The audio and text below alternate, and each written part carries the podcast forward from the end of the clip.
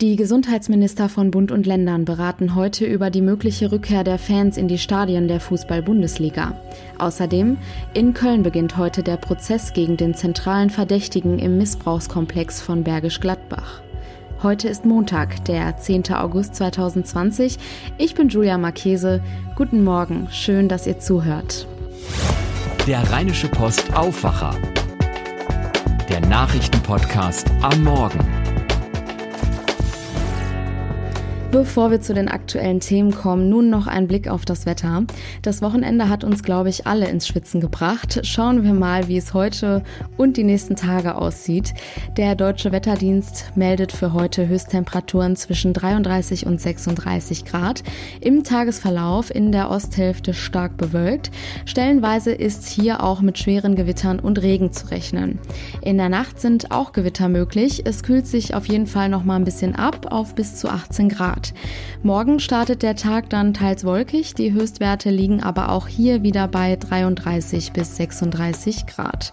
Im Tagesverlauf sind aber wieder Gewitter möglich. Der Mittwoch beginnt dann mit viel Sonne und hält Höchstwerte zwischen 32 und 36 Grad bereit. Seit Wochen sieht man im Fernsehen leere Fußballstadien, die sogenannten Geisterspiele. Mittlerweile sind sie kein ungewohntes Bild mehr für uns. Durch die Corona-Krise und die dazugehörigen Auswirkungen auf den Fußball ist es natürlich alles nicht dasselbe. Vergangene Woche hat die Deutsche Fußballliga, kurz DFL, ein Konzept entworfen, das die Fans wieder zurück in die Stadien ihrer Clubs bringen soll. Geplant sind personalisierte Tickets, die zur Nachverfolgung der Infektionsketten sorgen sollen. Außerdem soll es bis Ende Oktober keine Stehplätze und kein Alkohol bei Spielen geben. Das alles ist der Plan und auch die große Hoffnung auf Zuschauer trotz der Corona-Krise. Das Konzept wird nun von Politik und Behörden bewertet. Bundesgesundheitsminister Jens Spahn begrüßt die Pläne, hofft aber auf genauere Corona-Schutzlösungen für jedes Stadion. Die Gesundheitsminister der Länder wollen heute weiter über die geplanten Maßnahmen der DFL beraten. Thomas Thonfeld berichtet für die Deutsche Presseagentur. Die ersten Reaktionen der Gesundheitsminister auf das vorgeschlagene Konzept fielen ja eher zurückhaltend aus. Wie stehen denn die Chancen, dass die Minister grünes Licht geben und bald wieder Fans in die Stadien dürfen? Also das ist zum einen wirklich schwer zu sagen und zum anderen waren andere als zurückhaltende Reaktionen auch erstmal nicht zu erwarten, vor allem angesichts der Infektionszahlen, die da ja auch gerade erst wieder angestiegen waren. Also ich denke, die besondere Herausforderung wird auch sein, von allen Ländergesundheitsministern grünes Licht zu bekommen. Und da sich das Infektionsgeschehen ja von Bundesland zu Bundesland unterschiedlich entwickeln kann, wird das richtig schwierig, schätze ich. Also muss man doch eher pessimistisch sein, was eine schnelle Rückkehr von Fans angeht? Naja, zumindest wenn es um eine größere Anzahl an Fans geht. Das wird, glaube ich, vorerst ganz schwierig. Da haben sich ja schon einige hochrangige Politiker auch deutlich positioniert und gesagt, dass sie sich aktuell Fußballspiele mit 20 oder 25.000 Zuschauern nicht vorstellen können. Jedenfalls solange die Infektionszahlen ebenso sind, wie sie gerade sind. Wenn überhaupt, wird es vermutlich gerade am Anfang um deutlich niedrigere Zahlen gehen. Wo liegen denn die größten Bedenken der Politiker? Und werden die Gesundheitsminister heute schon irgendwas entscheiden oder oder ein Votum abgeben? Kann man da etwas erwarten? Also nach einer Entscheidung heute sah es zuletzt eher nicht aus. Es ist einfach sehr viel abzuwägen. Die Minister werden ihre Bedenken formulieren, möglicherweise Kriterien, anhand derer dann entschieden werden kann. Große Bedenken hat zum Beispiel NRW-Gesundheitsminister Laumann, wenn er an die Situation an den Ein- und Ausgängen der Stadien denkt. Da, so fürchtet er, werde man den erforderlichen Abstand nicht einhalten können. Grundsätzlich gibt es auch Bedenken, was die Anreise der Fans zu den Spielen angeht, auch wenn ja zumindest Auswärtsfans bis Jahresende verboten verboten bleiben. Also das werden so oder so schwierige Beratungen. Man kann also gespannt darauf warten, bis es keine Geisterspiele mehr sind. Vielen Dank. Eine Durchsuchung bei einem Familienvater in Bergisch Gladbach brachte 2019 einen riesigen Fall ins Rollen. Vielen bekannt als der Missbrauchskomplex von Bergisch Gladbach. Sie fanden bei der Durchsuchung riesige Mengen an kinderpornografischem Material. Heute beginnt der Prozess gegen den Verdächtigen am Kölner Landgericht. Insgesamt werden ihm 79 Straftaten zur Last gelegt. Frank Waltel vom Radio Köln berichtet. Was ist denn über den Mann bekannt? Ja, der Mann ist äh, Mitte 40, ein Familienvater aus Bergisch Gladbach. Seine eigene Tochter soll er mehrfach missbraucht haben. Das Mädchen war bei den Taten zwischen ein und zwei Jahre alt. Der Vater soll sich nicht nur an ihr vergangen haben, sondern sie auch mit der Tochter eines weiteren bereits verurteilten Kinderschänders vom Niederrhein zum Missbrauch ausgetauscht haben. Die Richter haben schon im Vorfeld erklärt, dem Mann droht die Sicherungsverwahrung. Damit wäre also auch nach der Haft erstmal keine Freilassung möglich. Du hast die Verbindungen zu einem weiteren Fall genannt. Es gibt Tatverdächtige in allen Bundesländern. Kann man die Dimension des Netzwerks schon absehen?